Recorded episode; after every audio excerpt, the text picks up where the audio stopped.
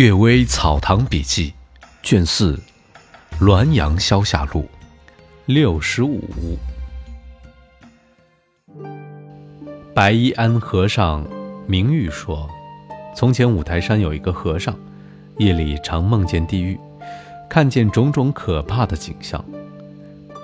有位老先生教他一心诵经，结果梦做得更厉害，以致身体渐渐地衰弱下来。”又有一位老先生说：“这肯定是你在没出家前曾做下了罪孽，出家后渐渐懂得了因果报应，自知死后必定会堕入地狱，生出了恐怖心，有恐怖心而产生了种种可怕的景象。所以越一心诵经，幻象也越多。佛法宽宏广大，容许人忏悔一切罪孽，只要诚心悔过。”便都会消除，放下屠刀，立地成佛。你没有听说过这句话吗？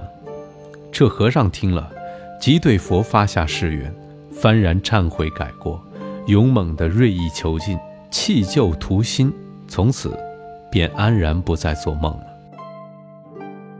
不忘旧情。沈观察夫妇死后，幼子寄养在亲戚家。穷的没个人样，沈观察的妾嫁到史太常家，听说了这件事儿后，生出恻隐之心，常叫婢女老妈子送些衣物去。后来太常知道了，说这是人性中大理之中的事，这是人性大理之中的事，不要禁止他这么做。钱塘人李沧州说，有个寡妇卧病不起，不能做饭。哀求邻居老太太给他做点饭，但老太太也不能常来。忽然有位少女推门进来，说：“我是新来的邻居女儿，听说姐姐因为困苦吃不上饭，心里常常不忍。今天我征得父母同意，愿意为姐姐做饭，并且侍奉你。”从此少女天天来。过了三四个月，寡妇的病。渐渐好转，打算登门感谢少女的父母。少女流着泪说：“我不敢骗你，其实我是狐狸。你丈夫在的时候，我很爱他。如今我感念旧情，又同情姐姐辛苦守节，因此冒名而来。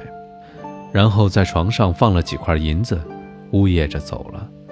这两件事情相似。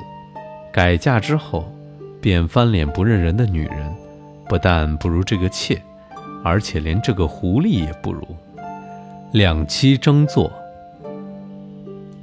吴杰云试读说，癸丑年有个前辈，忘了他的姓，好像是王延夫先生，回忆的不是很真切了。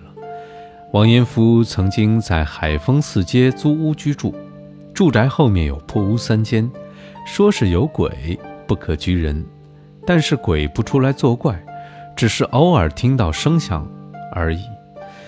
一天晚上，屋里有责骂声，王延夫伏在墙角倾听，乃是两妻争座位，一个说：“我先来。”一个说：“我年长。”争辩个不停。前辈不觉叹息说：“死了还不停息吗？”再听，就沉寂了。妻妾共同居住。克制、忍耐、相安的十对当中，或者有一对欢心的、互相投合的千百对当中，或者有一对，因为还有名分管辖着。至于两妻并立，则从来没有一对互相投合的，也从来没有一对相安的。没有名分管辖着，那么双方不肯互相谦让，固然是在情理之中了。又何怪于吵闹纷争呢？